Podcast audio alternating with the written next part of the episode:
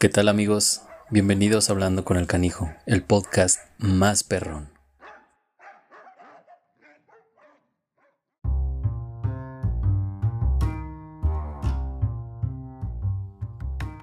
Pues hola amigos, bienvenidos. Perdón por haber estado tan desaparecido. Ya tiene creo que 15 días. Eh, discúlpenme, la verdad es que soy como muy, muy comprometido en, en todos mis proyectos y sobre todo cuando los estoy ofreciendo a, personas como ustedes que, realmente quiero y que, realmente agradezco que, estén conmigo. Entonces, pues hace 20 días tuve que hacer un, episodio de improvisación porque realmente tuve mucho trabajo y no pude prepararlo de la mejor manera porque tuve una cancelación de pues, en el momento. Son cosas que, que pasan y más ahorita que está todo esto de la pandemia. Entonces, a veces como que me trabo mucho con esta cuestión de, las improvisaciones, aunque son temas que, yo manejo, entonces no sé de repente como que me, toma por sorpresa, pero ya, ya estoy aquí. Por eso falté una semana, porque tuve mucha carga de trabajo afortunadamente y no me dio tiempo de organizarlo como se debía. Pero estoy muy feliz porque este episodio es algo que, pues desde que había hecho ella la, la primera aparición, yo quedé muy, muy emocionado, muy ilusionado, me dio mucho gusto que, haya habido tanta, tanta interacción. Y sobre todo me encantó que, tiene una familia preciosa que, que, la apoya muchísimo, entonces ya me urgía a mí hacer una segunda edición. Y creo que este tema es sumamente interesante sobre todo porque pues estamos tratando con, con animales que, que, no hablan, que no, no expresan su dolor y, el umbral que tienen de, dolor, el nivel de, de, aguante es impresionante. Entonces, creo que este tema eh, va a despejar muchísimas dudas, incluyendo las mías, que si bien pues ya llevo un poquito más de cuatro años en todo esto, siempre es bueno aprender, siempre vas a aprender, siempre eh, hay algo nuevo que que te enseña y creo que ella es la persona ideal para decirnos en qué momento es cuando ya se necesita de sus manos milagrosas, de su, de su conocimiento para, pues, para ayudarlos y darles una, mejor de, una mejor calidad de vida. Así que, pues nada, bienvenida Adriana, muchísimas gracias porque yo sé, yo sé que estos son días pesados para ti, yo sé que, tienes mucho trabajo y de verdad agradezco muchísimo que, estés aquí. Entonces, eh, pues nada, bienvenida. Hoy, hoy el tema, estás en el episodio 14. No sé cuál fue el episodio en el que estuviste anteriormente, pero ya son 14 y, ahí seguimos, ahí seguimos caminando. Y el tema de hoy es fisioterapia y rehabilitación en perros geriatras. Así que eh, pues bienvenida, muchísimas gracias, gracias por estar aquí, así que pues adelante. Hola, pues gracias a ti por invitarme otra vez. La verdad es que pues mientras más gente pueda enterarse de lo que es fisio y de cómo ayudamos a los animales, pues mejor. Entonces, a mí también me da gusto estar aquí otra vez. No me acuerdo tampoco qué episodio fue el primero, pero... Ahorita te voy a investigar eso. Ok. Sí, pero está padre poder volver a estar aquí. Sí, pues muchas gracias. Oye, este, pues creo que la, pregunta que inicia eh, este episodio es, ¿a partir de cuántos años realmente ya se puede considerar que un perro eh, entra en la categoría geriatra, geriátrica, no sé cómo se diga, no sé cómo se Pues normalmente consideramos que empiezan a los siete años ya es como perro geriatra. Eh, geriatra, pues nos referimos a perros que ya pasan a la edad, eh, pues de viejitos, digamos, ¿no? Ya pasaron la edad de adultos y ya entran a la de, a la de viejitos. Entonces, pues este... Pasa, Lua. Quiere salir en el programa. este, pero pues aunque los veamos jóvenes y los veamos bien, a partir de los siete años es cuando ya se considera un perrito geriatra. Ok, o sea, no, no importa si ya empieza, o sea, si tú ves al perro con excelentes condiciones, no, o sea, eso no tiene nada que ver. Sí, no, o sea, lo podemos seguir viendo perfecto y de todas formas, pues ya entra en la categoría de que ya son geriatras. Ya empiezan las canitas, ya empiezan como a verse más, más viejitos de lo que normalmente los veíamos. Ok, este, oye, dime una cosa, el, yo tengo un perrito, no sé, por ejemplo, Maco, acaba de cumplir ocho meses. Ocho meses, ocho años. es que ahorita lo acabo de ver. ocho, ocho años. Este, a partir de estos ocho años, yo podría llevarlo contigo como para hacerle alguna sesión generalizada o tendría yo que llevarlo al doctor para ver que todo esté bien y contigo solo entra a la terapia cuando realmente necesita algo. Pues con esos pacientes que están sanos, eh, sí pueden acudir directo a fisio y nosotros ahí le damos un chequeo general.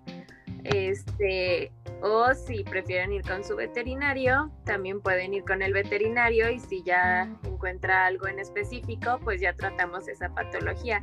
O si van conmigo directo y yo encuentro que tiene, no sé, algo raro, lo puedo volver a remitir con su veterinario que le haga pruebas y regresar conmigo.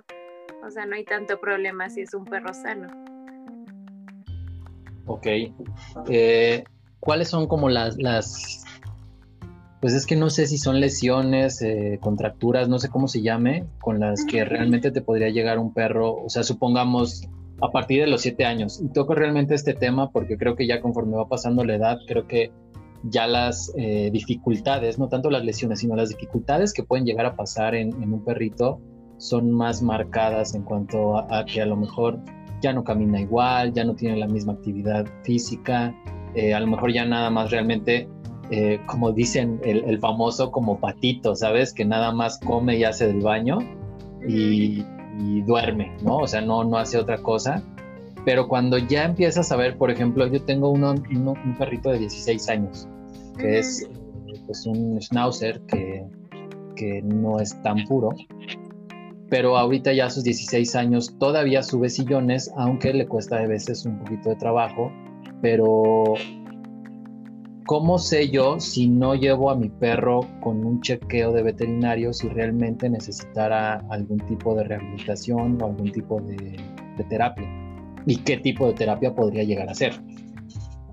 Pues normalmente los pacientes que ya empiezan a verse viejitos, o sea, con lo que más llega la gente diciendo es que ya no se mueven tanto o que han visto que les cuesta trabajo subir escaleras, que ven que se tropiezan.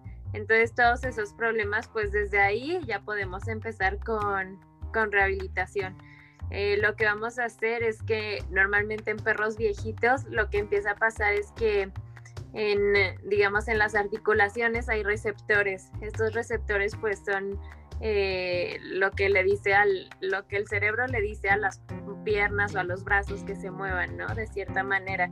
Entonces, si ya hay un daño articular, empiezan a tener artritis, y estos receptores empiezan a, digamos, atrofiarse, o sea, dejan de funcionar bien, pues la información del cerebro a las patitas ya no pasa igual. Y lo que pasa y es que empiezan con esto, se empiezan a tropezar o empiezan eh, con hipermetría, que es cuando caminan raro, o sea, caminan como con los pasos más largos y con los de enfrente más cortos, o sea, empiezas a notar que camina extraño el perro y esto es porque pues están atrofiando todos esos receptores. Entonces lo que tenemos que hacer para mantenerlos es ejercicio, puro ejercicio y trabajar y trabajar para que esos receptores sigan activos, o sea, sigan recibiendo la información igual. Entonces, eh, a partir de ese momento que, la, que cualquier perrito empiece a, a tener esos signos, pues luego, luego se puede empezar a, tratar, ya sea con ejercicios, si vemos que tienen dolor o contracturas en alguna parte, porque muchas veces empiezan a apoyar más con un lado que con el otro y también empiezan a, digamos, a compensar más con un lado y es cuando empieza a haber contracturas, empieza a haber este dolor, todo eso es lo que empezamos a tratar en fisio. Pero pues sí, normalmente esos son los signos que pierden la actividad y al perder la actividad se empieza a ir para abajo todo. Si el perro sigue independientemente... no, dime, dime. Si el perro sigue muy activo y todo, pues tampoco hay tanto problema porque esos receptores se siguen trabajando. Ok. Oye, y, por ejemplo, independientemente de que el perro eh, salga, eh, o sea, no, no porque tu perro, tú de repente digas, pues sí, ya está viejito, ya duerme mucho tiempo en la casa, ya nada más come, va al baño y se duerme, pero pues sí, sí lo saco media hora en la mañana y media hora en la noche. O sea, sí es como una señal o como un indicio de decir, creo que sería buena idea o sería un buen tip mandarlo a una terapia para, para ver si realmente está bien, si es normal o no.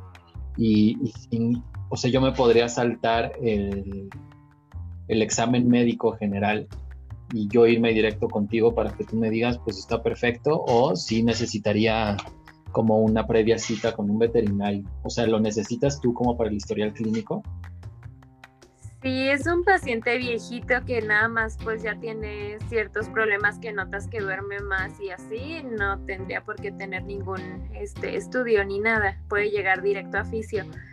Este, pero si ya lo ves cojear, pues sí, ahí sí habría que, ir primero con un veterinario para que nos diga exactamente por qué cojea.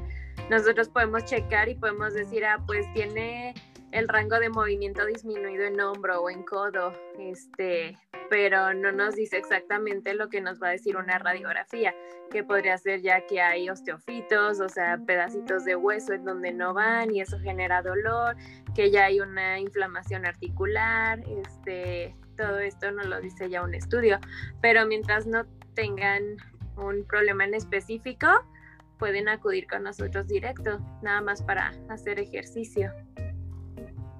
Ok.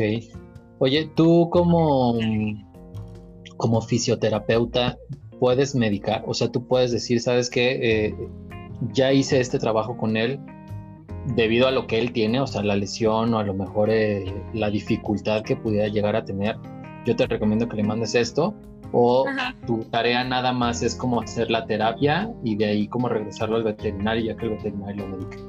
Porque digo, hasta donde yo tengo entendido, para tú llegar a fisioterapia también te debiste de haber estudiado medicina, ¿no? O sea, también eres eh, médico veterinario.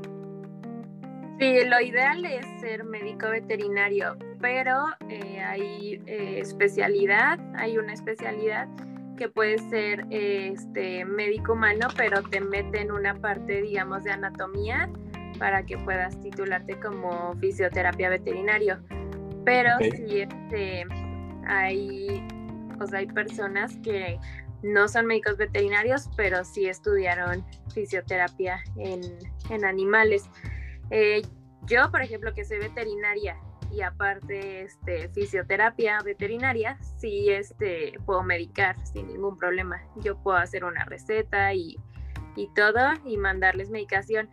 Pero si es un paciente que viene de un veterinario remitido, pues ahí sí se me haría como mala onda medicar yo algo sin consultar al médico. O puedo consultar primero al médico y ya trabajar como en un equipo, es lo ideal. Trabajar medicación que él la mande, que la indique todo y yo hacer la parte física. Si veo que tiene mucho dolor y el médico no ha mandado ningún antiinflamatorio ni nada y veo que le hace falta, yo le digo, le comento y ya él tomará la decisión. Pero de preferencia pues sí tenemos bastante contacto con los médicos para nosotros no mandar nada ni recetar porque digamos que sería como un poquito robo de paciente, entonces es como un trabajo en equipo. Y normalmente son veterinarios que el mismo propietario o el cliente ve. O sea, no, no es como un veterinario que tú tengas dentro de tu clínica de fisioterapia. Hay clínicas que trabajan en conjunto, o sea, por ejemplo, hay unas clínicas que sí, sí es ortopedia, por ejemplo, y fisio. Entonces, no sé, por ejemplo, en la clínica que estoy ahorita, es justo eso.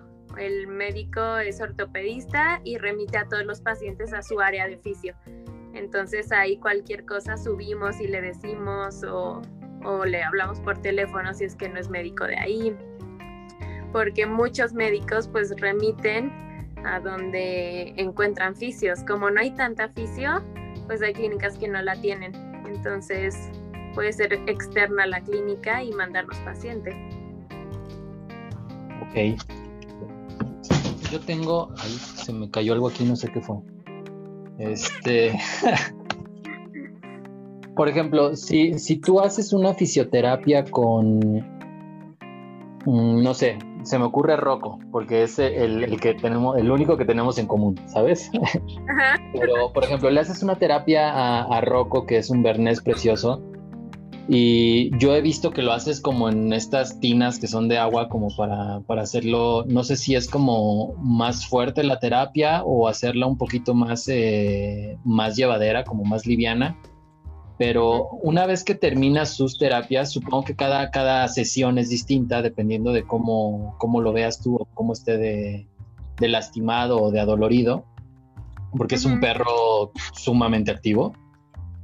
Pero después de todas estas, estas sesiones que tú hagas, tú dejas tarea al cliente, o sea, tú sí le dices al cliente, después de esta terapia fue muy duro, hay que dejarlo descansar, o después de esta terapia sí fue duro, pero todavía hay que darle a lo mejor un desinflamatorio y a lo mejor hacer algún tipo de tarea de, que pueda subir escaleras, a lo mejor nada más 15, 20 minutos eh, durante el día.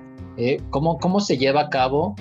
O, realmente es nada más como un trabajo tuyo es un trabajo que va de la mano de, de un paciente? Porque, por ejemplo, yo eh, acá, en, acá en mi estética, cuando me llega un cliente con un perro súper bonito, con un ejemplar como muy, muy bonito, y me pide no algo imposible, sino algo difícil de mantener en cuanto a que él piensa que, que yo soy el único responsable de tener un manto eh, lacio, nutrido, bonito, sedoso, brilloso.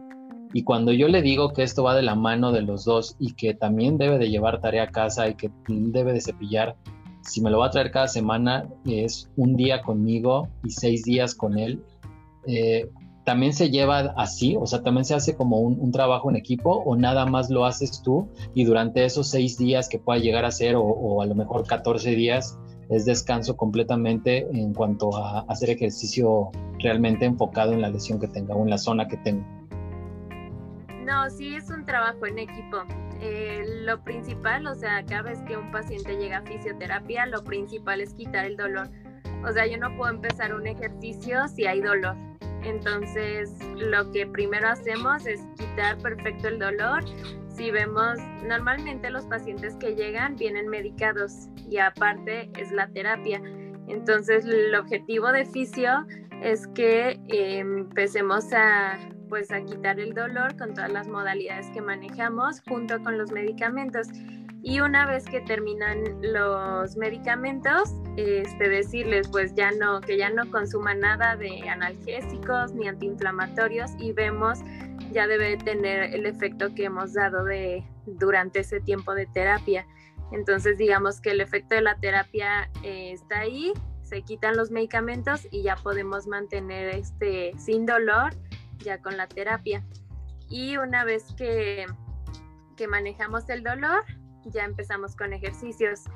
Los ejercicios, o sea, mientras manejamos el dolor, sí se pueden mandar también a casa compresas calientes, que es lo que casi siempre mando, este, para relajar músculos. Entonces los propietarios, pues sí tienen que ponérselas todos los días, dos veces eh, al día por 15 minutos en la zona que más le molesta.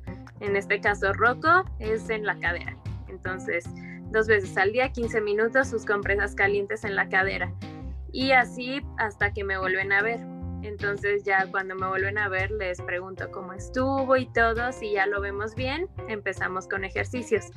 El ejercicio siempre empezamos con agua, porque el agua pues nos ayuda, bueno, en este caso que tenemos la oportunidad de tener hidro, empezamos con agua, pero se pueden empezar ejercicios en seco muy ligeros, ir subiendo los niveles pero lo que sí hacemos pues es empezar con hidroterapia porque les ayuda mucho a quitar su peso. Entonces ellos empiezan a caminar, empiezan a hacer ejercicio, pero sin cargar peso. Entonces esto les ayuda a generar resistencia. Este, sí los cansa bastante porque pues un trabajo en el agua es muy cansado y también se les dice a los propietarios que durante ese día pues pueden verlo eh, acostado todo el tiempo, que le falte actividad porque el agua es muy pesada. Entonces ese día pues no pedimos nada de ejercicio.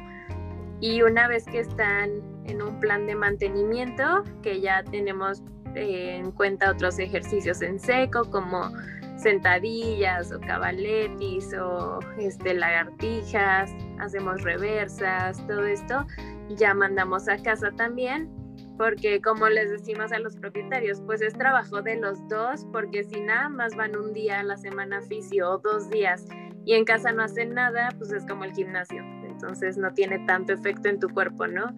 Necesitas fortalecer todos los días o al menos seis, cinco días a la semana. Y pues si les mandamos unas rutinas, les podemos mandar eh, sentadillas tres veces al día, cinco series de 10 repeticiones. Obviamente esto lo vamos subiendo, ¿no? Dependiendo del nivel que tenga el paciente ya para hacer ejercicio. Pero sí es súper importante trabajar en equipo con el propietario. Ok.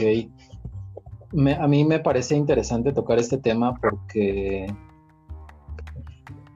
a veces mucha gente no tiene la noción de, la importancia de hacer esto y me refiero al, hecho de, supongo que te han llegado, porque de repente, por ejemplo, si yo a veces me llega un perro con nudos y le digo, sabes que sí, sí se los puedo sacar, eh, a lo mejor en un día, pero es demasiado estrés para el perro, pobrecito, vamos a en, en tantas sesiones, no sé cuántas, porque dependo yo de cómo esté, porque no como esté hoy, o sea, si hoy está tranquilo, puede ser que la siguiente semana o en tres días vaya a estar igual, porque ya sabe a lo que viene. Eh, a lo mejor tú, tú antepones como todas las, las circunstancias o todo el panorama, pero aún así siempre llega el cliente de, bueno, ¿y cuántas sesiones son? Bueno, ¿y, y cuánto se va a tardar? ¿Y cada cuánto es? o el clásico de, bueno, si va a venir tantas sesiones, ¿en cuánto me los vas a dejar? ¿No? O sea, e, esos temas, y me parece súper importante saber y decir, o mejor dicho, sí como enmarcar y, y, poner muy en claro que si existe fisioterapia en perros es porque realmente tiene un porqué, no es como algo que se haya sacado porque ahorita está el boom de los perros, ¿sabes?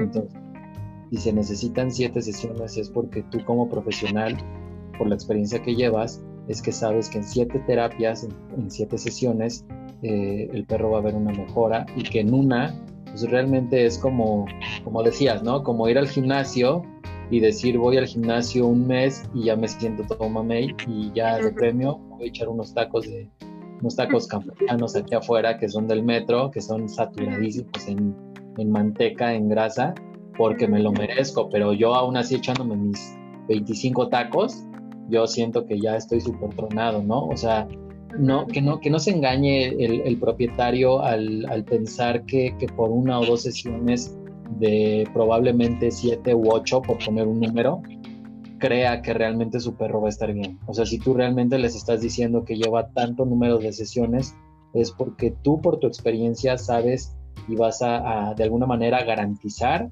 que va a haber una mejora. Si bien no va a haber como una mejora completa, porque depende mucho de la lesión, de la zona, del por qué, probablemente del por qué se hizo y de la edad que tiene el perro y del estilo de vida que tenga, sí vas a garantizar una mejora en, un porcentaje más alto que si lo haces en todas sesiones, ¿sabes? Sí, exacto, también eso es importante. Si hay mucha gente que pues también por falta de dinero, si nos dice cuántas sesiones va a necesitar o en cuántas sesiones lo voy a ver mejor y les manejamos un promedio, un promedio de 10, 12 sesiones normalmente. Pero pues sí les tenemos que comentar que es importante ya por calidad de vida y por la cuestión de que va a seguir envejeciendo el perro, que sí necesitamos eh, fisio de por vida, de preferencia. Eh, lo que hacemos es espaciar bastante las sesiones, decirle, ok, vas a ver mejoría en caso de que tenga alguna lesión o alguna claudicación en 12 semanas, pero el perro necesita seguir fortaleciendo, necesita seguir manteniendo ese, ese ritmo de vida. Entonces, si tú te comprometes a trabajarlo en casa, te puedo reducir el número de sesiones a la semana o al mes. Entonces, suponiendo, ven una vez cada 15 días, pero sí vas a tener bastante tarea en casa para estarlo trabajando. Si no quieres trabajarlo y tienes dinero y puedes mantenerlo, pues vente tres veces a la semana a fisio y aquí lo mantenemos perfecto, ¿no? Entonces hay de todo tipo de propietarios, unos que se dedican mucho al perro en su casa y hacen perfecto los ejercicios y otros que pues a pesar de que les dices y les dices las cosas pues no hacen nada y cuando te llega terapia el perrito llega muy mal y te dicen que no ven cambios. Entonces ahí pues sí les decimos directo que, que también pues es cuestión de que lo trabaje y si no está comprometido pues nosotros tampoco podemos hacer los milagros de rejuvenecer al perro. Entonces, este, sí, también mandamos ciertas modificaciones a casa. Muchas veces los perritos viejitos se resbalan ya mucho, entonces mandamos cambiar pisos, este piso antiderrapante o al menos poner unos tapetes en donde está el perro la mayor parte del día para que no se resbale cuando camine por ahí este, poner rampas para subir y bajar de las camas, de los sillones, en las escaleras pues también ayudarle, ya es como, como ciertos cambios que también tiene que haber en casa para que mejore el perro. A mí, a mí me quedó eh, súper marcado la primera vez que hicimos el, episodio tú y yo, cuando estábamos hablando del Lua y que me dijiste que te daba como ese como ese tic cuando Lua se bajaba de la cama brincando por lo de la, displasia de cadera. Eh, o sea, se me quedó muy marcado. Entonces ahora yo tengo mucho ese tema con Mako, ¿sabes? Sobre todo porque justamente a Mako hace unos meses se le cayó una, eh, la uña chiquita de este, de este pie, o sea, supongo decir, de este pie. Yo me la encontré justo aquí al lado donde estoy pero no vi sangre ni nada, ni chillón, ni cojeó, ni nada. Entonces, según yo había checado y no había pasado nada. No sé por qué. Eh, hace como la mitad, un poquito antes de la mitad de la pandemia, eh, decidí hacerle corte a Mako, bañarlo y todo. Y justo cuando le estaba cortando las uñas, nunca les corto las uñas a mis perros porque realmente salen mucho y como aquí es mucha subida y bajada, realmente ahí es donde, donde se liman las uñas. Entonces a Marco le crecen casi cada semana. Y cuando estaba justamente en esta patita y estaba cortando todas, me di cuenta que en esta, en la parte de la uña le salió una pelota, como una piedra. Llamó mucho la atención. Yo, la verdad es que en el momento me asusté y dije, a lo mejor es un tumor o algo. Ajá te lo mandé al, veterinario con el que estoy trabajando y me dijo hay que estarlo checando a ver si no crece o algo. Y después como de unos dos o tres meses sí me di cuenta que creció. Pero justamente cuando la chequé digamos como la pelotita esta yo rasqué así se rompió y se hizo un hoyo literal un hoyo o sea se veía hueca por dentro. Y resultó que es una uña mal formada. Entonces eh, pero para esto dos días antes Mako empezó a cojear mucho de esa pata entonces yo dije, bueno, probablemente sea algo, pero cuando le chequé las uñas de atrás, pues es muy raro, creo que tú, debes de saber eso, pero es muy raro que las uñas de atrás estén largas. O sea, normalmente las largas son hacia adelante nada más, porque las patas de atrás son las de tracción. Entonces ahí es como, como liman todo. Entonces yo supuse que porque estaban largas, a lo mejor por ahí estaba cojeando, se las corté y ahí fue donde me di cuenta que la uña se, se le hizo un hueco y resultó que esa uña, pues es realmente una uña que está creciendo como en forma de piedra, pero que probablemente haya que hacerle a Mako eh, una radiografía y que en dado caso de que realmente esté fracturando, lastimando la falange, pues habría que sedarlo y amputarle nada más ese dedo, o sea, como esta partecita de aquí.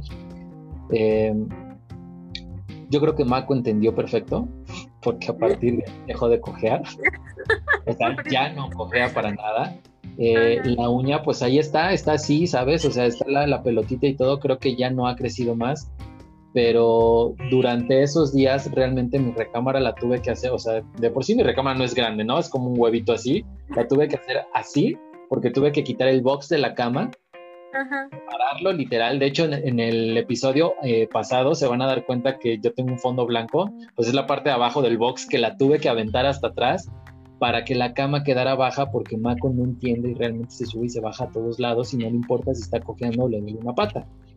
Pero justo esta parte era como lo que yo quería tocar porque supongamos en el, pues no sé si en el peor o en el mejor de los casos, no sé cómo se vaya a manejar, eh, pero supongamos que después de una cirugía así, obviamente siguiera con algún tipo de lesión o algún tipo de molestia, pues creo que la mejor opción sería llevarlo contigo, ¿no? O sea, llevarlo contigo, que lo cheques, eh, porque creo que contigo no es nada más como saber llevar una contractura muscular, por ejemplo, o una displasia de cadera, sino, eh, no sé, tú me corriges, ¿eh?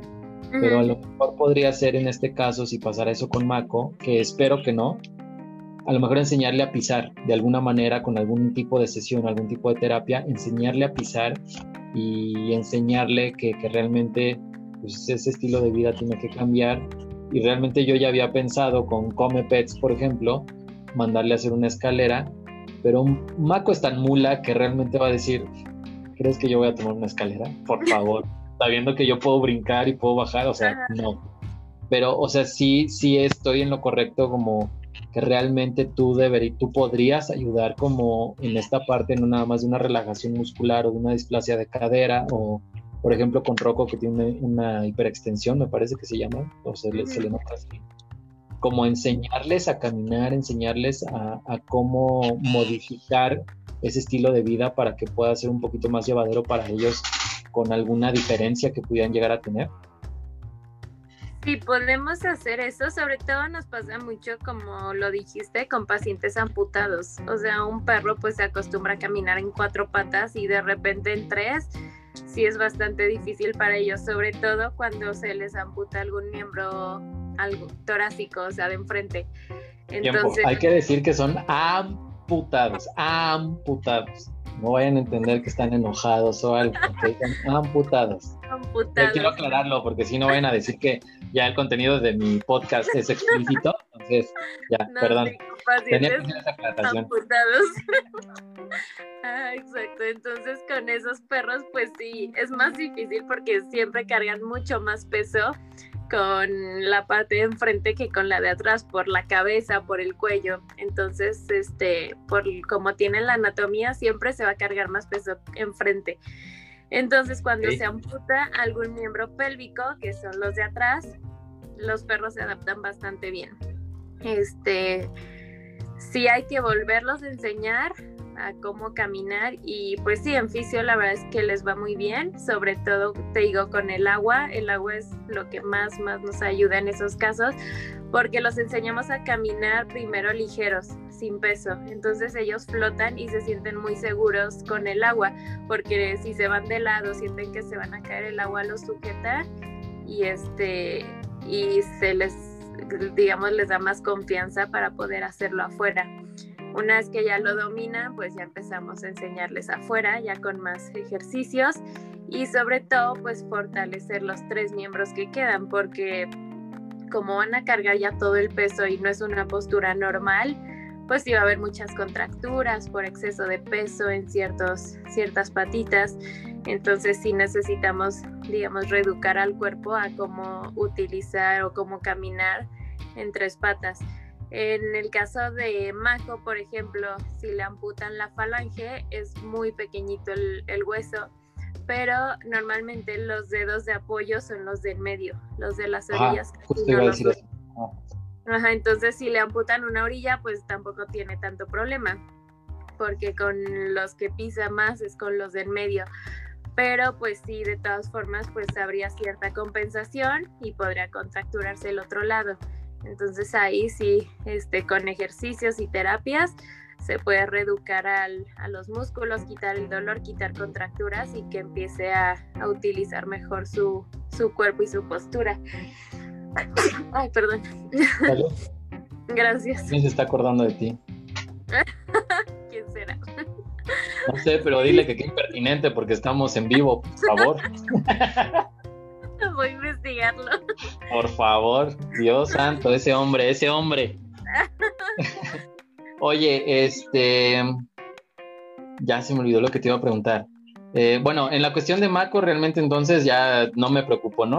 Pero sí, justo eh, cuando estabas explicando esa parte, eso me dijo el, veterinario que, que, era eso, que ahí este, no hay tanto problema porque realmente él pisa con las del centro, entonces, eh, bueno, pues Sí, con las del centro, porque son cuatro, cuatro deditos. Ajá, entonces, cuatro. ¿no? Entonces no, no hay tanto tema. Eh, yo realmente en este tema no soy como tan conocedor. O sea, yo sí cuido mucho en cuestión de lesiones. Eh, yo, yo reitero que yo soy todo un, un judicial a la hora de, de que viene un cliente nuevo conmigo porque yo necesito realmente saber exactamente cómo es el perro, qué tiene el perro, qué no tiene, qué podría tener, eh, qué piensan que va a tener casi casi para yo saber cómo tratarlo. Cuando a mí me escribió por primera vez Leti, la mamá de, de Rocco, y me comentó todo este tema, a mí no me dijo que, que era paciente tuyo, sino simplemente me dijo como todos los problemas que tenía. Francamente, yo estaba a punto de rechazarlo eh, porque tenía miedo de lastimarlo, porque pues, sí es muy delicado, ¿sabes? O sea, un perro tan joven teniendo tantas, eh, pues no sé si son, no sé si se le llaman lesiones o, o dificultades que, pues no sé si fueron como de, de nacimiento, pero sí es un tema más, más delicado, o sea, sí, no es lo mismo como una torcedura, ¿sabes? Si no es algo que está ahí ya permanente.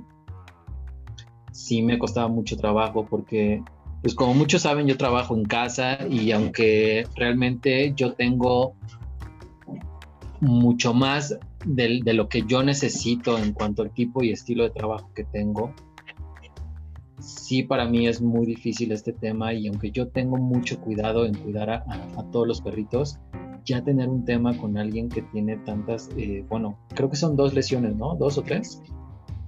Ajá, tres. Eh, sí era, sobre todo porque es un perro grande, entonces es muchísimo más difícil porque pues aguanta un perro de, ¿cuánto me dijiste? ¿42 kilos? 41. o sea, 41 kilos sí está muy pesado, sobre todo porque los temas que tiene de las lesiones son justamente en donde cae el, el equilibrio o el apoyo del perro, ¿sabes? Entonces, en cuanto falla una de esas partes, pues uno como estilista lo que uno tiene que hacer es compensar ese peso, o sea, uno tiene que ser ese, ese centro de apoyo. Y esa parte es un poquito más delicada, sobre todo porque pues no es lo mismo trabajarlo en un lugar que tenga veterinaria a trabajarlo en un lugar como el mío, que es única y exclusivamente estética canina. Pero justo eh, cuando yo iba a decir, híjole, creo que, que no podría, me dijo, me recomendó mucho contigo, Adri.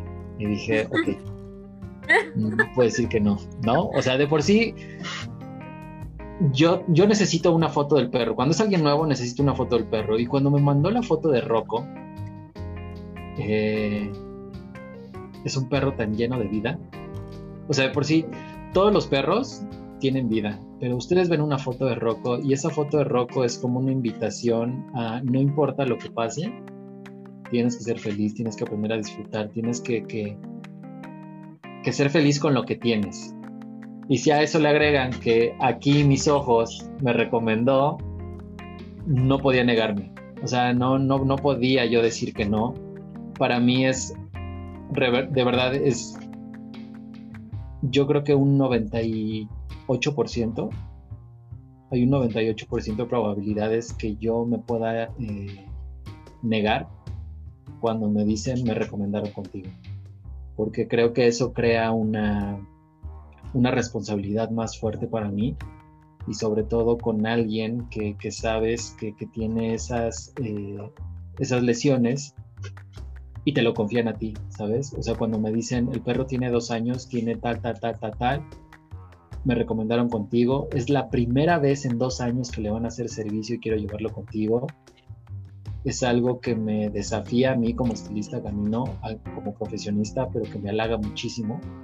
Y la verdad es que no tengo palabras para, pues para agradecerte a ti, para agradecerle a Leti por haber confiado en mí, porque haber conocido a alguien como, como Rocco realmente son ese tipo de perros. Espérame tantito porque tengo que servir aquí agua porque mi niño anda crudo. Pero son ese tipo de perros.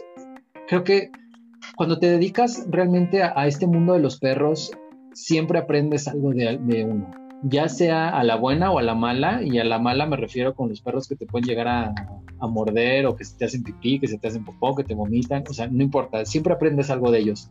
Pero justamente de Rocco aprendes lo bonito que es la vida, lo bonito que puede llegar a ser incluso el ser humano, porque yo tengo un tema con esto de, que realmente cuando estás en el mundo de los perros y, los conoces, te das cuenta que quieres más a los perros que a los humanos, precisamente por las circunstancias y la panorámica en la que vives eh, en el mundo actual, ¿sabes? Yo, o sea, estoy hablando por mí. Eh, pero Rocco te enseña realmente esa parte de, vivir sin ningún problema, de, aceptar la vida tal como es, pero incluso de volver a creer en la humanidad, porque los papás que tiene es increíble y lo estamos platicando ahorita, eh, no sé si dice fuera del aire, a mí me encanta decir fuera del aire, porque me siento como en el radio,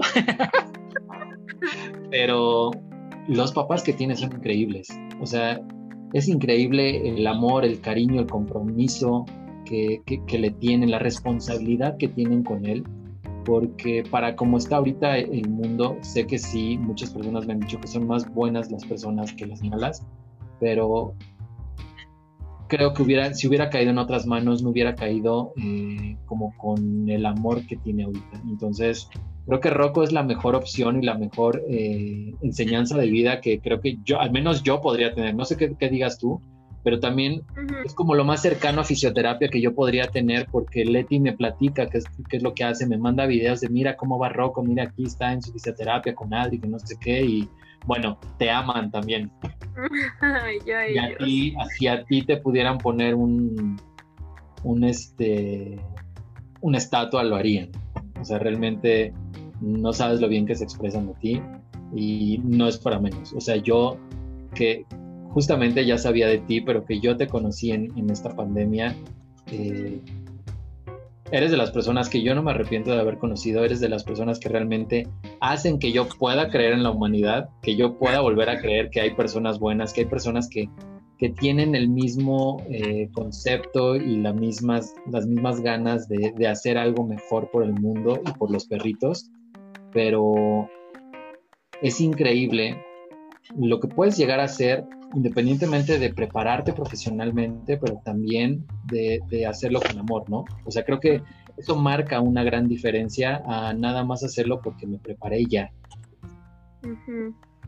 Sí, la verdad es que Rocco fue eh, de mis primeros pacientes. Yo empecé, o sea, hacía fisioterapia ya en, me empezó a gustar en décimo semestre, noveno semestre este, me empezó a gustar mucho oficio y fue que me empecé a dedicar más a esto. Yo antes de empezar la especialidad y todo, pues empecé a ir a clínicas y ahí este, trabajé, me preparé un buen y, o sea, con diferentes doctoras que me enseñaron muchísimas cosas. Eh, agarré la práctica hasta que me dicen que si quiero estar en VMD responsable. Ahí sí fue como chino, o sea, ya no voy a depender de nadie, ya voy a ser yo, yo voy a tomar las decisiones sobre los pacientes, entonces... La sargento. Ajá, sí, o sea, por una parte estaba emocionada, pero por otra dije, nunca he estado tan independiente, ¿no? Entonces sí da miedo al principio, sí da miedo, pues, digamos, el fracaso, porque que te llegue un paciente y que confíe en ti y tú no puedas sacarlo adelante, es como el peor miedo que yo tenía. Dije, ¿qué tal que mis pacientes no mejoran? Que este, pues no soy tan buena fisioterapeuta. Y cuando entró a VM, Rocco justamente fue de mis primeros pacientes. Este, no. Fue mi primer paciente y fue hace dos años, más o menos, que año y medio. Yo entré... O sea, te llegó chiquito. No, ya tenía, tenía ocho meses, nueve meses, algo así. Y este, ya, ya era un perrote, pero no cumplía todavía ni el año. Entonces sí dije, pues, bueno, ni modo, ¿no? Ya me pongo a leer, me pongo a estudiar de pues de los problemas que tenía y este y pues ya le empiezo a dar la terapia y cuando ves cómo mejora y cuando ves a los propietarios tan contentos y que regresan y que te dicen que lo han visto mucho mejor, eh, que te mandan videos de que el perrito ya está corriendo y todo, pues ya es súper emocionante eso. súper satisfactorio y hasta te da más seguridad y más confianza de hacer tu trabajo porque dices, bueno, ya ayudé a un perrito, no lo estoy haciendo mal, sí sé y tengo que estar confiada de mí, de mí porque pues van a llegar miles de perritos más, ¿no? Entonces, pues Rocco que se haya quedado conmigo a pesar de todos los problemas que ha habido, este, pues sigue siendo así súper fiel. Ellos viven lejísimos y van hasta, hacen como tres horas de camino ida regreso para ir a su terapia hasta la UVM. Entonces, este, la verdad es que sí son súper comprometidos los dos, este, Leti y Alex, lo adoran y así como Rocco, pues hay perritos que igual miles de personas aman a sus perritos. Por ejemplo, Chiquito Taquito también siempre va a sus terapias. No, bueno, pero es que este también ves las publicaciones de Chiquito Taquito y ves, por ejemplo, ¿conoces a Pau? Y, lo que hace Pau, o sea, es, es impresionante también. Ah, ajá. El, el amor, o sea, el, es que no sé, o sea, yo, yo creo, o sea, yo sí creo mucho que, por ejemplo, siempre cuando tú llegas a adoptar un perro, cuando tú llegas a comprar un perro inclusive, es porque tú crees que te gustó, ¿sabes? O sea, tú crees, o sea, tú, tú en tu cabeza y aquí como que piensas y dices, yo, yo lo escogí, ¿no? Es que yo lo vi y estaba tan solito, porque es el clásico. Yo llegué y lo vi tan solito y como tan apartado que dije, ay, pobrecito, me ganó. Pero en realidad lo que está haciendo un perro es que él te está escogiendo a ti, él te está salvando la vida, él te está enseñando. Pero independientemente de eso, creo que siempre hay un perro especial que se vincula contigo de una manera impresionante. O sea, por ejemplo, tú con Lua. Ajá. No sé si se habían dado cuenta, pero Adri tiene su playera de Lua. Digo. O sea. Sí. Yo, por ejemplo, tengo seis perros, pero de los seis perros que tengo, Kalesi y Mako son. son todo para mí. O sea, ellos son los que se duermen conmigo, ellos son los que siempre me están buscando, los que si de repente voy a comprar ropita o algo a pesar de que a Mako no le guste, pues es para ellos dos, ¿sabes? O sea, sí tengo seis y a los seis los adoro, pero siempre hay, hay ciertos perros que hacen un vínculo contigo.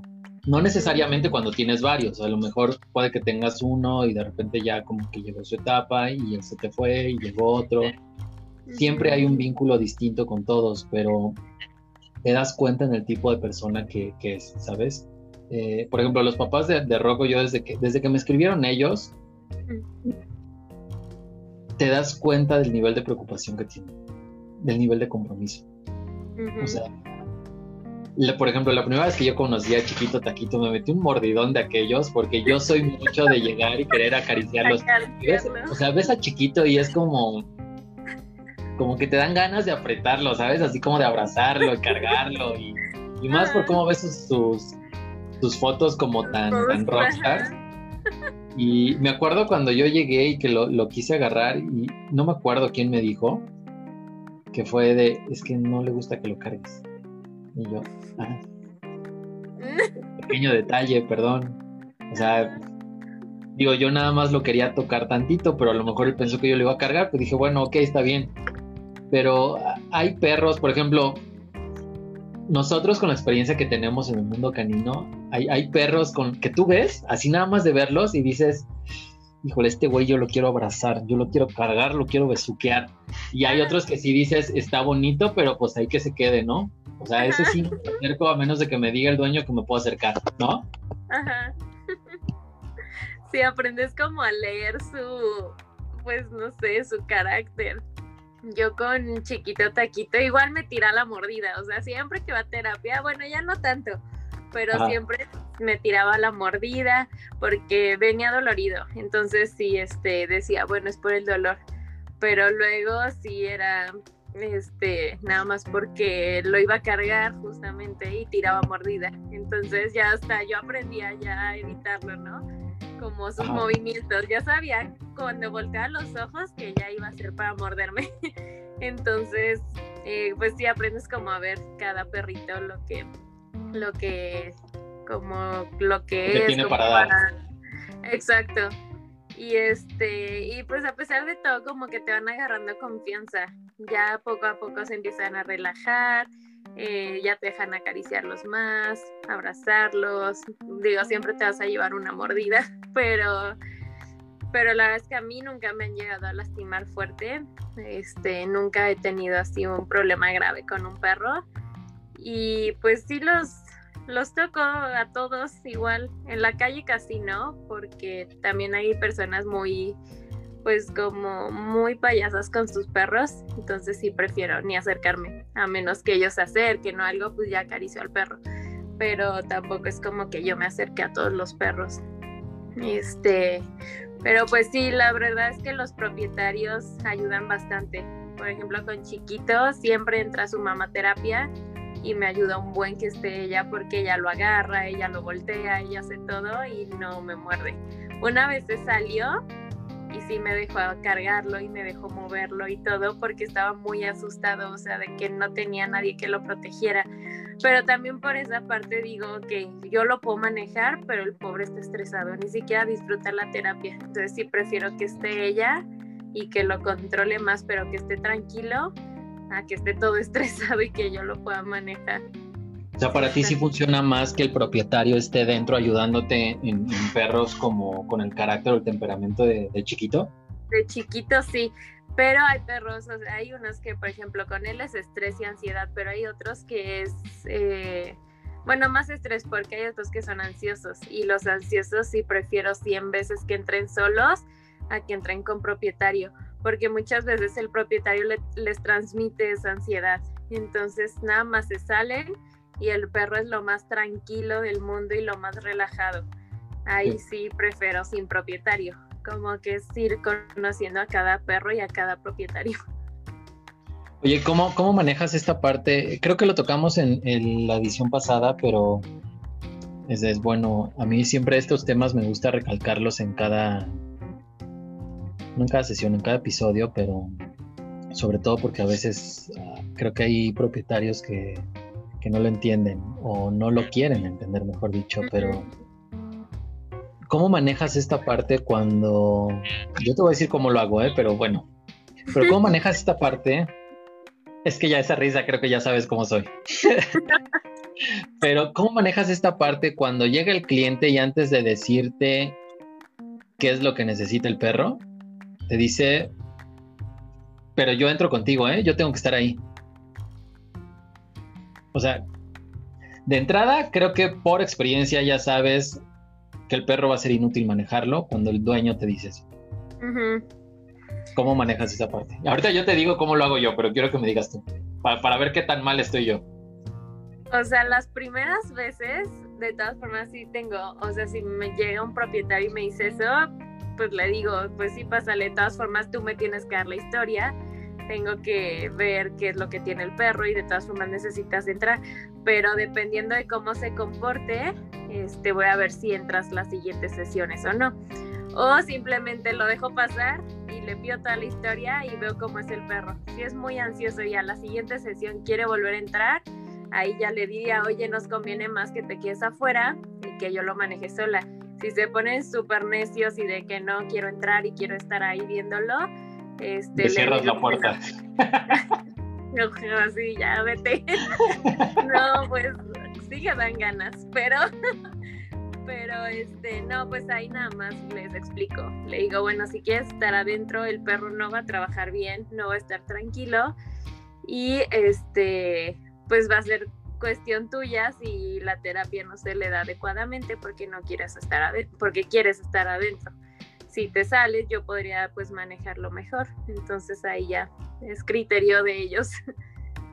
No, creo que, bueno, no creo. Sé que, que tú eres muy, muy linda y muy, muy paciente en ese tema. O sea, no, yo, yo no lo manejo así. Ahorita, ahorita te voy a decir cómo lo manejo yo, pero quiero, quiero mandarte aquí, este, llegaron como unas palomitas mensajeras.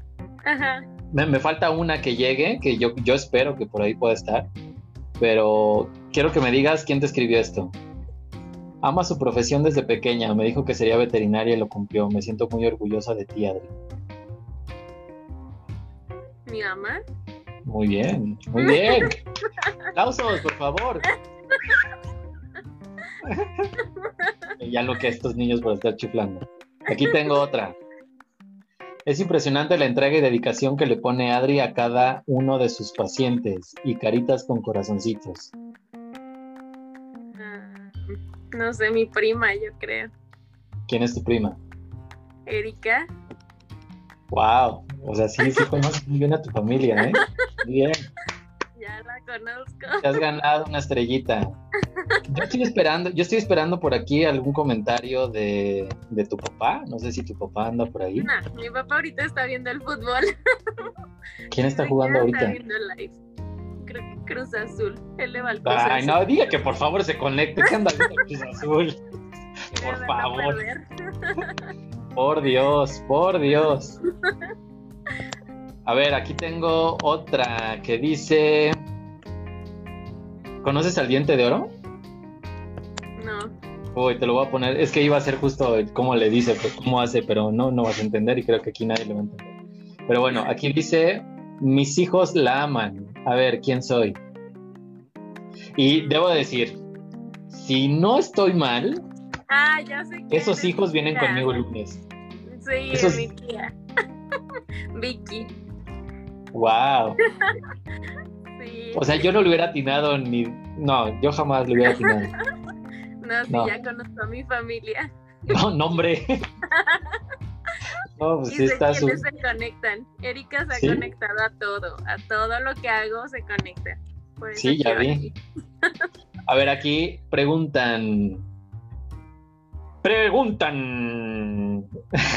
¿Cómo percibes a un perro ansioso? ¿Qué hace o cómo sabes que es un perro ansioso? Eh, esa pregunta para quién es, para mí o para ti. No sé. La pregunta eh, tu mamá, pero no sé para quién sea la pregunta. Mm, no sé, pero la puedo contestar. Eh, Este, sí, contéstala. Pues normalmente un perro ansioso, eh, cuando los vemos en terapia, es que están súper, este, caminando de un lado a otro, jadean, jadean todo el tiempo, no se pueden sentar en un lugar, se quieren parar, están llorando, solo buscan por dónde salir, este, ni siquiera te escuchan, ni siquiera aceptan premios, están como bloqueados en su mundo de ansiedad y no te hacen caso para nada, para nada. Ojos dilatados, te digo todo el tiempo jadeando y caminando de un lado a otro. Eso es como con lo que más notamos la ansiedad. Creo que debí de haber respondido yo primero porque mi, o sea, mi explicación no es como tan profesional. O sea, ya mejor ya que digo yo. O sea, yo nada más voy a decir así como, como el niño burro que no estudia así de, sí, lo mismo, por dos, por dos. o sea, ¿qué, qué más digo? Ya, ya, no, señora, por favor, ya, no, no me haga esto, señora. Este, pues ya, ¿qué digo? Ah, era para, era para ti, Adri. No era para mí, era para ti. Qué bueno, porque está bien, señora. Gracias.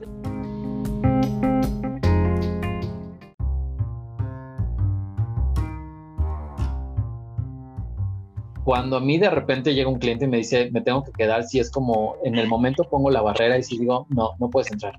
O sea, está, es- ya está prohibido y de hecho ya una vez de la pandemia yo ya lo dije, está completamente prohibido que el cliente, eh, el propietario, entre eh, a la estética, porque ya lo dije en, en episodios eh, pasados, este tema de de repente el propietario querer calmar al perro chiqueándolo y que nada más lo alteran más puede crear un accidente que al final me va a dejar mal parado a mí Ujú. y el cliente no lo va a ver así. O sea, el cliente va a ser como de, es poco profesional porque lo cortó, pero sí no va a decir que lo estuvo chiqueando y lo alteró y el perro se movió justo cuando yo di un tijeretazo.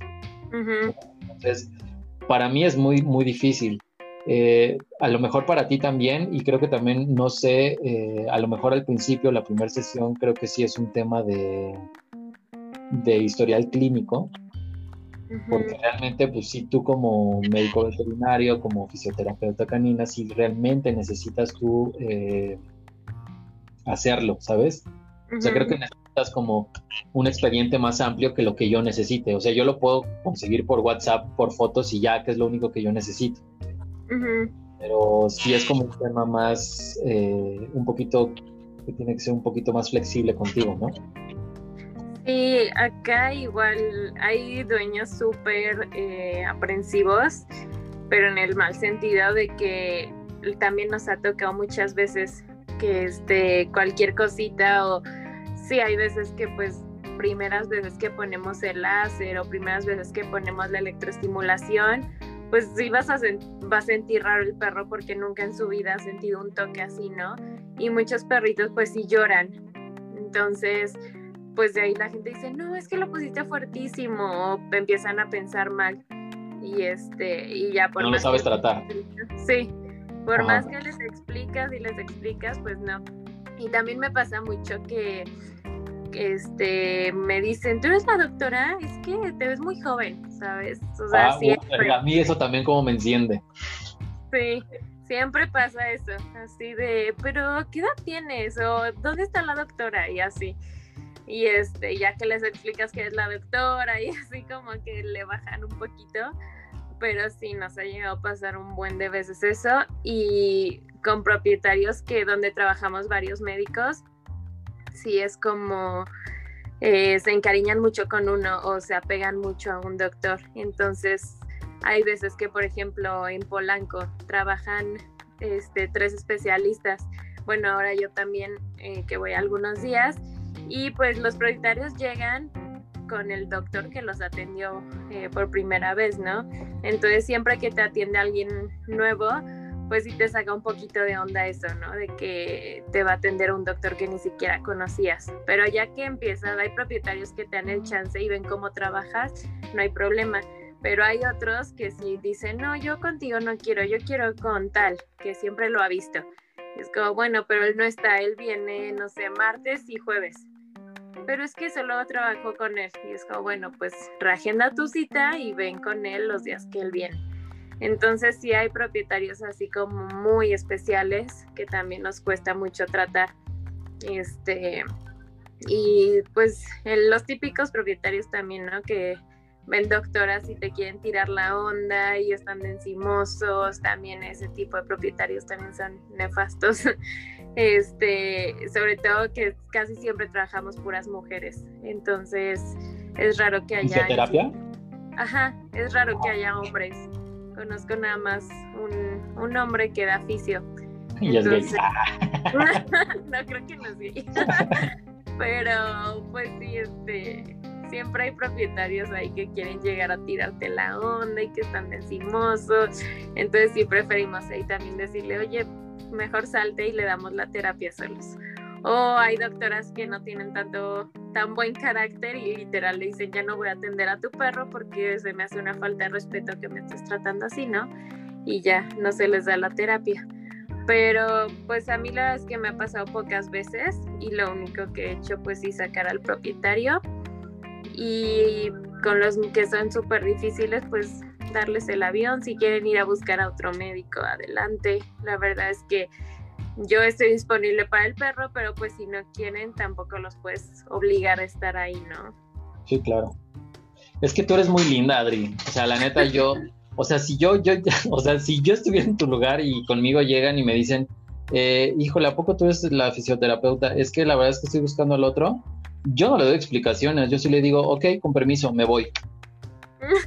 Y yo, o sea, yo no le doy explicaciones de que haga citas con alguien más. O sea, no, bueno, yo. no, es que, es que tú eres muy paciente, eres muy linda. Yo, es que mi carácter, es que yo soy de pocas pulgas y entonces la verdad es que a mí todo ese tipo de cosas sí me hacen saltar mucho.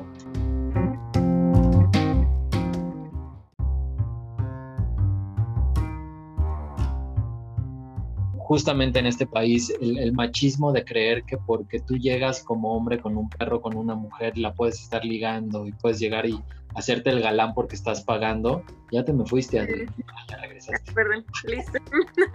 Este, a mí me parece como lo más bajo y lo más, eh, pues no sé si lo más vulgar, pero sí se me hace una falta de respeto que creer que porque tú eres mujer y porque yo soy hombre y yo estoy llegando y estoy pagando, ya tengo como el poder y la entrada y la puerta abierta como para poder ligar, ¿sabes? Se me hace, se me hace muy grotesco, esa es la palabra. Sí, la verdad que sí, sí es como, pues igual hasta falta de respeto de que les estás dando un servicio y pues lleguen a como a querer otra cosa, ¿no? Este, igual, pues nos ha pasado que muchos propietarios llegan y súper buena onda y como muy amigos, hasta terminamos teniendo relación de amigos padre con ellos, pero no este, pues sí es distinto, ¿no? El trato de llegar como amigo a llegar como pues alguien distinto. Entonces, sí, este, Sí, lo mismo acá, igual hay hombres que se quieren dedicar a oficio y igual son súper toscos con los animales, con los perritos chiquitos y desde cómo los agarran es como, no, con cuidado porque tiene fracturada la patita y nosotros así ponemos las cosas con cuidado. Por eso también creo que hay más hombres ortopedistas y más mujeres fisioterapeutas porque sí es muy complicado para los hombres y es que sí es una realidad, o sea, a mí de verdad cuando yo estaba empezando en, esto, obviamente yo empecé como bañador y después como, como rapador, porque realmente para ser estilista tienes que manejar una máquina y tienes que rapar sí o sí. Pero cuando justo yo empecé, o sea, ya pasé como de esos dos, de esos dos eh, como profesiones o cargos, por así decirlo, y ya, ya fui como estilista, era muy difícil para mí, sobre todo porque mi primera estética fue, me acuerdo perfecto, fue un, un Yorkie ya grande que nació sin la parte baja de la, del hocico o de la mandíbula, no sé cómo se llama. O sea, no tenía esto, entonces la lengua la tenía hasta acá, ¿sabes? Así como de corbata. Sí, Era una peste, de verdad, era una peste y entonces, pues yo estaba acostumbrado, me habían enseñado que hay que agarrar al perrito de aquí como para manejarlo, ¿sabes? Entonces de repente agárralo de aquí, pero sientes como todo lo baboso, ¿sabes? Como si fuera un cara que estuviera caminando. Y, y, es, y sientes el olor, como todo el hedor así fuerte. Entonces, pues aparte yo no había comido, entonces ya traía el estómago yo revuelto. Estaba yo haciendo el corte y de repente yo veía que el perro se sentaba y se me movía y se me movía y no sabía qué estaba haciendo, o sea, yo no sabía cómo manejar un perro hasta que llegó un amigo y me dijo, a ver, güey, respira, relájate, y yo, ok, me dice, ahora suelta el perro, lo estás ahorcando, y yo, ¿eh? Y me dice, lo estás ahorcando, y yo, no, no es cierto, estoy relajado, y me dice, no es cierto, aflójate. Era tanta la tensión que yo manejaba en la cocina que yo no me di cuenta que al perro en vez de tenerlo nada más así sujeto, o sea, no era, no, no, así, pero mi mano no estaba así, sino estaba así y esta tensión pues realmente la sentía el perro y por eso no se dejaba. Pero sí, realmente somos muy torpes y muy bruscos, entonces es muy difícil eh, manejar eso. Conozco mucha gente que son estilistas caninos, que son, son maestros míos ahorita y son más chavos que yo, pero pues esos güeyes llevan dedicándose a esto desde los, creo que desde los 16 años, ¿sabes? O sea, desde entre los 2 y 16 años. Obviamente ya esto ya lo hacen hasta con los ojos cerrados. Y, pues sí son, este, son heterosexuales. Pero pues ya llevan eso en la sangre. Pero uno que hace un cambio, o sea, yo por ejemplo, yo pongo en, mis perfiles, así como estudié gastronomía para terminar siendo estilista canino, pues es una realidad. Pero es muy difícil el cambio, o sea, sí radica muchísimo en este tema de de, repente hacerlo como tan así, sí es muy difícil. Entonces, yo, yo admiro mucho a toda la gente que, que se dedica a esto. Creo que a, ti te admiro muchísimo más porque no es nada más el hecho de manejar seres vivos que, que a veces es difícil que comprendan, entiendan el, cómo manejarse o cómo dejarse manejar, mejor dicho, que a eso le agregas que tienen una lesión, ¿no? Entonces que no sé, muchas veces podrían llegar contigo con un historial clínico y no me dejarás mentir, pero probablemente traigan una lesión más y no te estás dando cuenta hasta que realmente los estás eh, llevando a cabo, los estás tratando. O sea, ya que te diste cuenta de cómo lo estás manejando, dices, ok, este perro no nada más tiene eh, un esguince o una dislocación, sino tiene algo más. Y, eso es así como, híjole. Entonces manejarlo con muchísima más delicadeza y creo que hasta cambiar el tipo de terapia que vas a llevar. Sí, cada, cada perrito es distinto, entonces sí hay que saber tratar a cada uno. O sea, también como hay perros súper ágiles, depende mucho la raza, ¿no? Por ejemplo, casi siempre Border Collie, Schnauzers y Yorkies los trabajamos padrísimo. Casi todos son súper cooperadores. Los perros grandes, o sea, muy grandes como los berneses, los, este, lobero irlandés, grandanés, este, son súper, súper flojos. Eh, se cansan muy rápido. Yo creo que también es por su pelo, por su peso. Eh, todo el tiempo tienen mucho calor también, entonces trabajar esos perros es muy complicado porque, por ejemplo, los grandaneses son muy torpes en sus pasos, siempre, o sea, aunque no tengan lesión, caminan y es más fácil tumbar todos los obstáculos que pasarlos como se debe. Entonces con cada uno pues trabajamos distinto.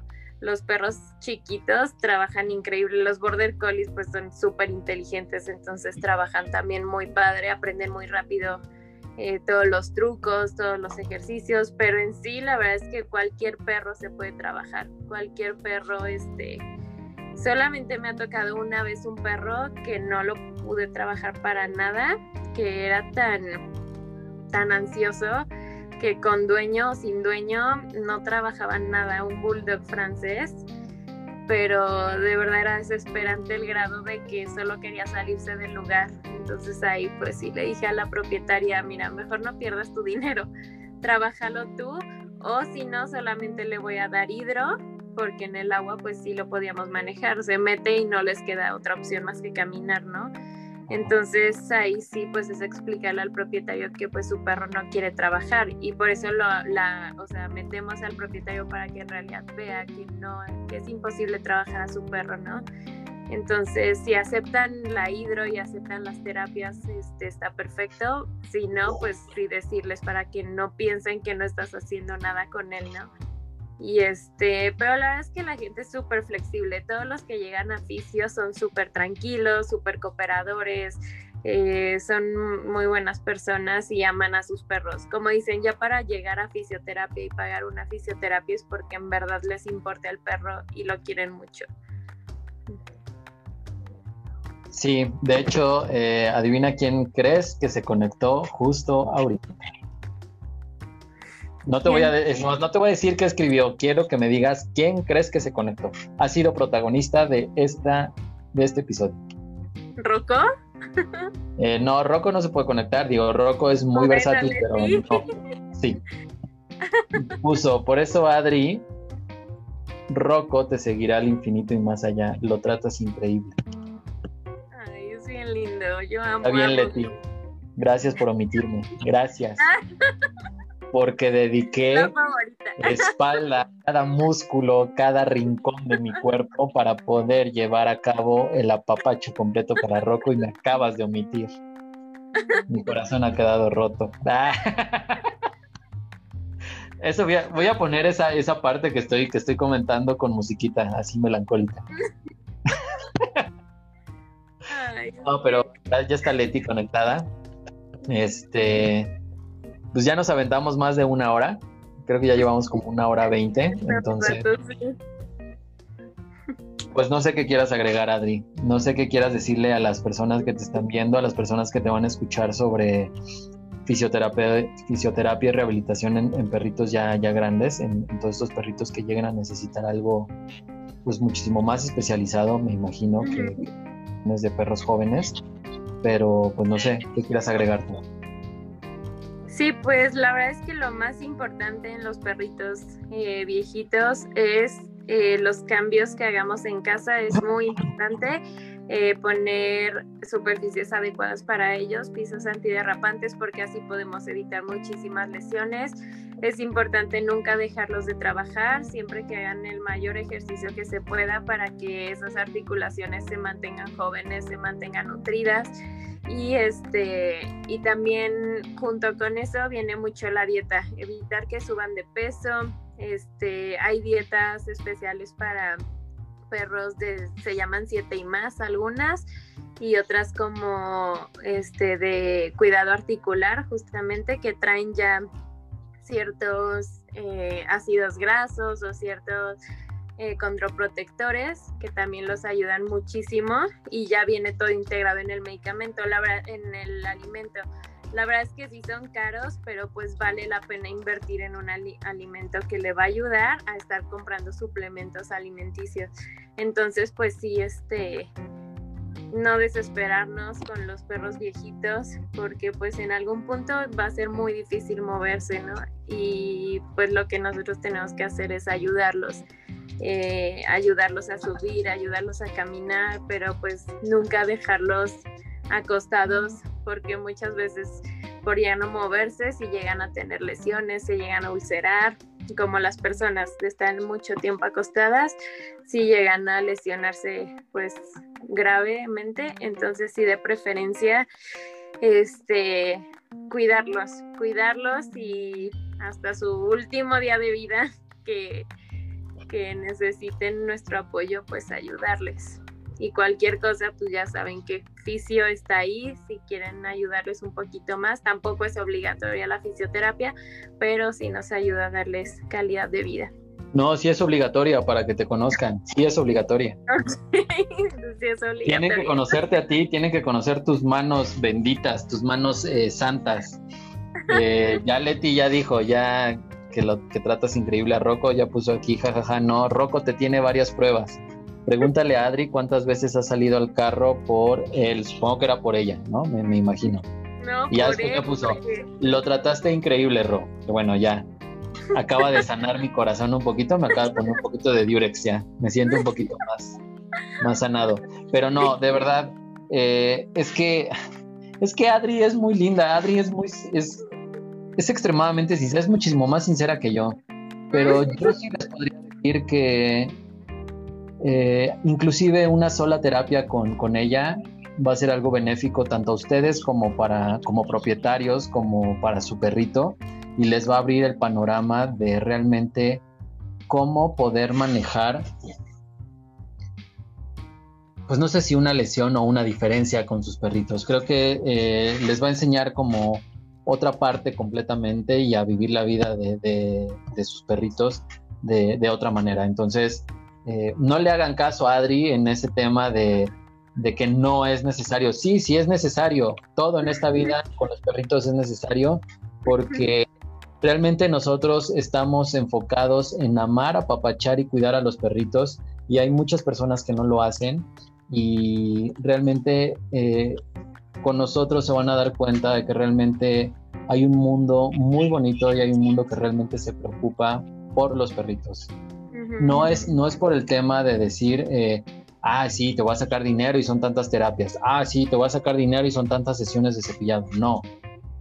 Somos personas que realmente estamos estudiando, que realmente estamos dedicados a los perritos y que si nosotros les decimos qué tanto necesita eh, cualquiera de, los servicios que llegara a necesitar, es por algo. Es porque realmente nosotros sabemos que les va a beneficiar y que les va a ayudar, eh, no nada más al perrito, sino ustedes como propietarios. Entonces, Necesito que des, por favor, Adri, tus datos para que la gente te contacte, para que la gente te escriba sí o sí. O sea, no es de que sí o no, sí o sí. ¿Ok? Ok, bueno, mi Instagram es Adriana Espíritu. Eh, lo tengo público, entonces me pueden escribir y todo, no hay problema. Y mi Facebook es Adri Romaña. También este pues por Messenger la verdad es que casi no contesto por ahí, pero me pueden contactar más por Instagram. Eh, y mi, que mi correo es adri-rey-94 arroba hotmail.com. Eh, También me pueden mandar mail si quieren. Y este, pues creo que nada más. Ok, Telegram, este... Eh, no, no, no, nada. les daría el de la web pero ahorita está cerrado VM, entonces no, no creo que me encuentren ahí. no, de todos modos ahorita voy a editar aquí el, post y me mandas todo por WhatsApp y yo este, lo vuelvo a poner. Este, pues nada, eh, esto ya se hizo de hora y media creo. Eh, pretendía editarlo, la verdad es que no lo voy a editar porque es que las pláticas con Adri, es que Adri y yo desde que nos conocimos y nos conocimos por, por aquí y por Lua, o sea, como que podemos platicar de todo. O sea, realmente las pláticas con Adri son, son, son ricas, son padres, son, son amenas, son divertidas. Entonces, y aparte ahí tenemos como un, un choque, porque ella es fan de, de, Wonder Woman y yo soy fan de Batman. Entonces, son como, O sea, son, así, pero a la vez así. Y solo ya, no, ya nos entendemos. ¿Qué diablos? Este. No me queda más que agradecerte, Adri. Gracias eh, por tu tiempo, gracias porque de verdad me, divierte mucho hacer estos episodios contigo. Eh, sabes muchísimo, admiro mucho todo lo que sabes, todo lo que haces. Eh, admiro mucho que, que, todavía haya personas que realmente quieren, les gusta esto y pues que tienen a alguien como Lua, que es, es preciosa. Ahora como que nada más apareció al principio y dijo, ya hice mi aparición, ya me voy, ya no quiero saber más. Pero de verdad, muchísimas gracias por, por, tu tiempo, porque yo sé que estos días son pesados para ti y sin embargo estás aquí, estás eh, aquí del cañón y, y, me gusta que estés, que estés eh, contribuyendo a, a, este, a este proyecto que, pues que a mí me tiene ilusionado, que a mí me gusta, me divierte mucho, me entretiene mucho. Así que, pues nada, gracias a ti, gracias a toda tu familia que, que de verdad te, te apoya muchísimo, me, me, encanta eso. Y pues dile a tu papá que no vea los partidos del Cruz Azul, por favor. Esto estaba más interesante, por favor. O sea, son casi, creo que 22 años sin ser campeones. ¿Le va al Cruz Azul? Sí. Ah, bueno, no, señor, no es cierto, ¿eh? Si no vaya a escuchar el episodio y después ya vaya, no, ya sabe dónde vivo y no es cierto, señor. Vamos a ser campeones. Azul. Al rato va a llevar a Luda con una playera del Cruz Azul. No, no, no. Yo, fíjate que yo soy Puma, ah. pero ya no soy tan fan. Y ahora tengo como que amor por el América. ¿En serio? Por el juego del América. Entonces, que no es, dile a tu papá que si escucha el episodio, que no escuche estos últimos cinco minutos, ¿no? Que ya, como que hubo ahí una interferencia que ya no tiene por qué escucharlo, no pasa nada, ¿no? Entonces, nada más dile que, que qué bueno que no nos escuchó, que porque Cruz Azul está primero y creemos que esto es o sea, el, el, campeonato que es distinto, que es Guardianes y que tiene algo emblemático, es el Cruz Azul. Nada más diles. Pero muchas gracias a todos, gracias a todos por los, que estuvieron aquí conectados, gracias a los que interactuaron. Leti, muchísimas gracias, gracias a tu mamá, a tu prima, a tu tía, este, gracias a ti sobre todo. Eh, creo que todavía tenemos muchísimos más eh, episodios. Hace, creo que dos o tres episodios hablé con Nacho y me dijo, y creo que me gustaría hacerlo, rompe con todo el esquema, pero creo que es algo bonito, pero dice que hagamos algo como, como muy light, ¿sabes? Como si fuera una convivencia con todas las personas que nos llegaran a escuchar. Hacerlo como si fuera una reunión nada más, ¿no? De hablar de, del mundo de perros y todo y resolver dudas de la gente que nos empieza a preguntar de lo que sea pero hacerlo muy light, ¿sabes? Así como que botanita y estar tomando y todo.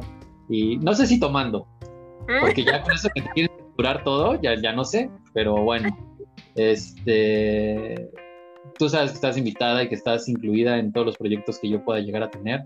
Y nada, te admiro mucho, te agradezco muchísimo y ya te dejo descansar. Ya, Muchas gracias y gracias por invitarme. La verdad es que sí, este, digo, a pesar de tener un día difícil, siempre está padre poder platicar así tan, tan bien. Igual se me va el tiempo bien rápido cuando es aquí la entrevista. Sí, me gusta bastante entonces y pues poder ayudar a la gente mejor y a los perritos. Ya son las 10 de la noche y tú y yo estamos platicando desde las 8, entonces nosotros ya llevamos dos horas, entonces yo no lo sentí. Eh, gracias a toda la gente que se conectó. Recuerden que todos los perritos que vengan conmigo de domingo a sábado, así van a ser las semanas, entran a sorteos semanales para, pues, para ganarse algo de alguna empresa que yo, alguna empresa que vaya empezando, alguna mexicana, de perros o no de perros, que yo sortearé para, para regalársela a alguno de ustedes que vengan a servicio. Entonces, pues ahí estén pendientes de mis, de mis posts. Y pues nada, nos vemos dentro de ocho días con otro episodio. Eh, va a estar bueno. Ya sé a quién tengo, pero no les voy a decir nada. Entonces, eh, gracias a Adri, gracias a tu familia, gracias a la gente que se conectó, a la gente que nos está escuchando. Y pues nada, nos vemos dentro de ocho días. Gracias, Adri. Gracias, bye. Cuídense mucho, descansen.